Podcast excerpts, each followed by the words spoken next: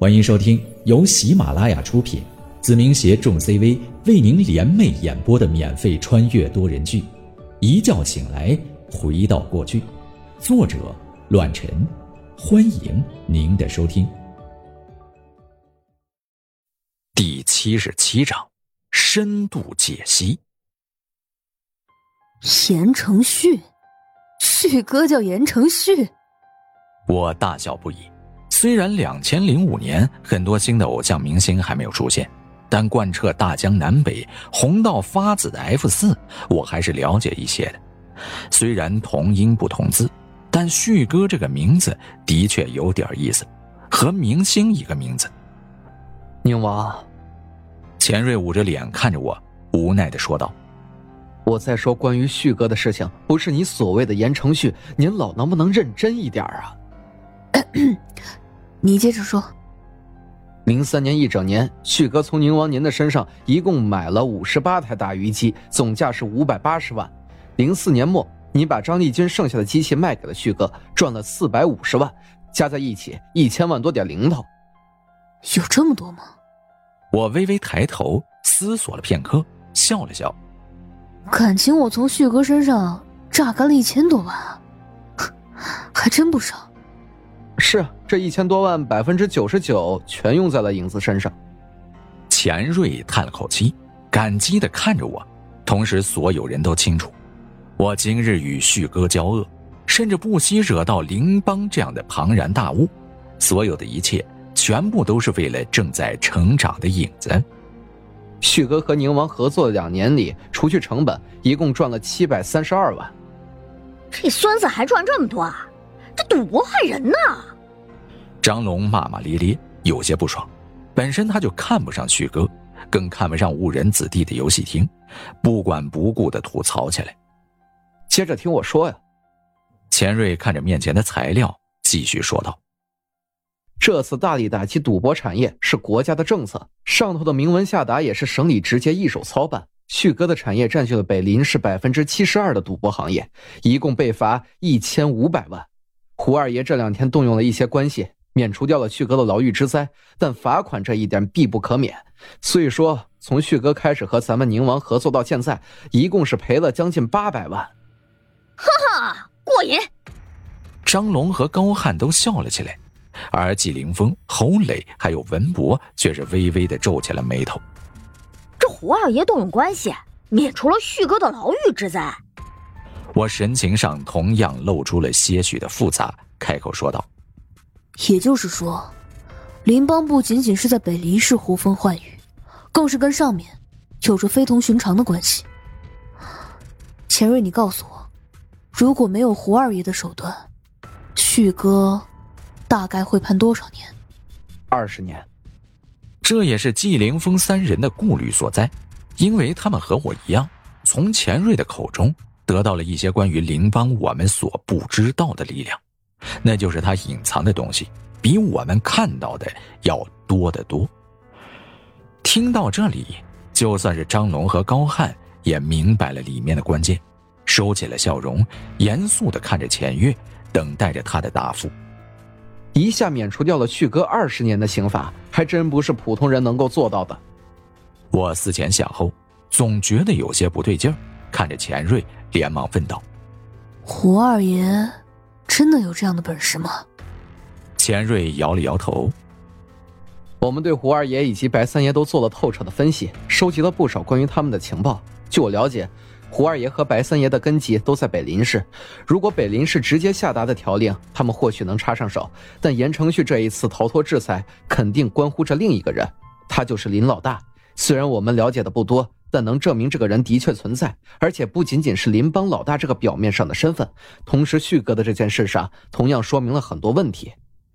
也就是说，旭哥这样的小角色，肯定在他们的利益中扮演着另外一个身份，否则根本不值得只因为他是胡二爷的小舅子而大费周章，对吧？钱瑞点了点头，眼睛中绽放着对我新的看法，随后回应道。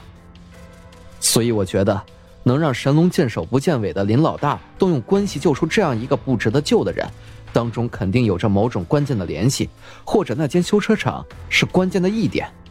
另外，以旭哥那样头脑简单，肯定不会知道比我们更多的内容。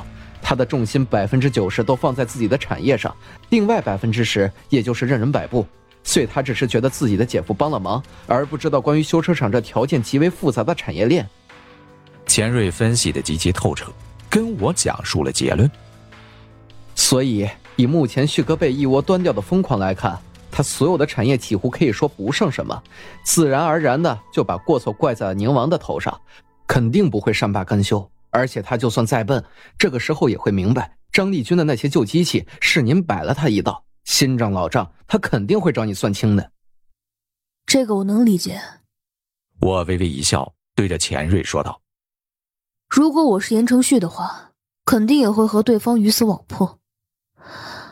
但我目前担心的不是他，而是那所谓的林老大。他既然救出了言承旭，你说？”他会不会插手我们之间的事情？应该不会。钱瑞摇了摇头，然后看着我，认真的说道：“除非我们碰到了他的敏感神经。”我若有所思的看着钱瑞：“你的意思是，那家修车厂？”钱瑞点头，没有多说什么，但眼睛流露出的却是征询我的意见。如果我点头，他会毫不犹豫的安排人调查那里。你的意思呢？钱瑞站起身来，看着窗外漫无边际的白雪皑皑，开口道：“我无所谓，影子嘛，终究是要磨砺磨砺了。”在钱瑞转过身来对我微笑的时候，我看着他点了点头：“也是，知己知彼，百战不殆。”在得到我的点头之后，钱瑞重新坐了下来，表情上十分严肃的思索了起来。十分钟左右的时间，钱瑞抬起头来，再次开口：“张龙带着阴影小组执行任务，情报文博开车打入修车厂查探情况，眼睛侯磊部署周围情况，准备和规划现场所有路线，应对一切的行动还有撤退路线。张龙、高汉、季凌风隐藏好自己，随时听从我的调配。”是，一声回应。包括作为指挥官的张龙都十分迅速的离开了办公室，走了出去。这便是影子的凝聚力和行动力。房间内只剩下了仍旧嗡鸣的机器，还有我和钱瑞面面相觑。我们都互相赞叹的看了一眼，从彼此身上看到了难得的睿智。从头到尾，我们眼光都看得很远，想到的一切也十分吻合。他和我一样。都想通过那莫名的修车厂来磨砺影子，同时抓到一些我们并不了解林邦的隐藏秘密。对于所谓的林老大，你怎么看？我递给了钱瑞一支烟，替他点燃。后者深吸了一口，微微眯缝起了双眼，意味深长的说道：“或许他不仅仅是林邦的老大。”我微微一笑，没有否认，也没有点头，唯有赞叹。因为我想到的也是这些。宁王，张龙走了，指挥官的责任你就当仁不让了。钱瑞递给了我一套设备，然后说道：“我是大脑的首领，所以会随时联系其余小组的动态。平时张龙在的时候，会帮我看一下各个在外小组的进展。今天这个任务，宁王可是要一手支撑起来啊！”可以，我也想看看影子的兄弟们到达了什么样的程度。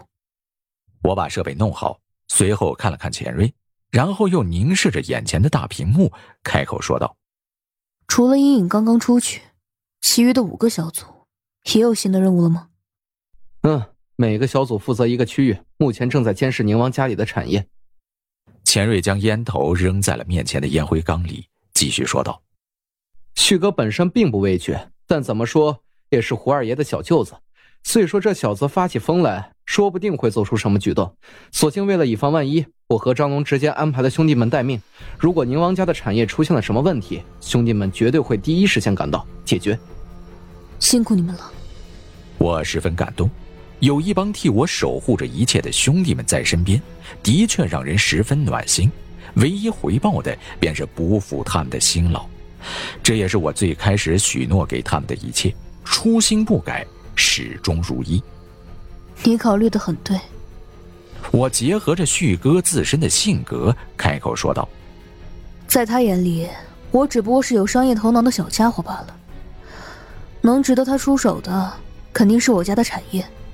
霸占是不可能了，但同样让我损失，这也是最简单恶心到我的办法。这口恶气，你别说，除了面对面找我报仇之外，这是最好的解决方式。是的。”毕竟连白三爷都摸不清宁王身后的底牌，所以他想要扳倒宁王，简直是痴人说梦。钱瑞笑了笑，然后说道：“但是有一点我不是很明白，既然白三爷目前已经和宁王达成了和解，虽说是短暂的，但咱们两头可以说是相安无事，可为何胡二爷要任凭自己的小舅子来招惹你呢？他应该不会不知道你宁王的本事吧？”我皱起了眉头，这一点也是我没想到的。而且是最说不通的一点。据我分析，林邦除了神秘莫测的白老大之外，白三爷是最具话语权的艺人，因为他足够聪明。反观胡二爷这个人，早些年就是敢打敢拼，没什么过人之处。你说会不会是他故意让旭哥找你麻烦，测试你的底线？或者白三爷和胡二爷之间……不管怎么样，今天的事情肯定会让我们得知一些鲜为人知的秘密。我没有让钱瑞继续说下去，因为有些事情只有发生过后才能印证猜测，但同时那也是我最希望看到的结果。本集播讲完毕，感谢您的收听，下集更精彩。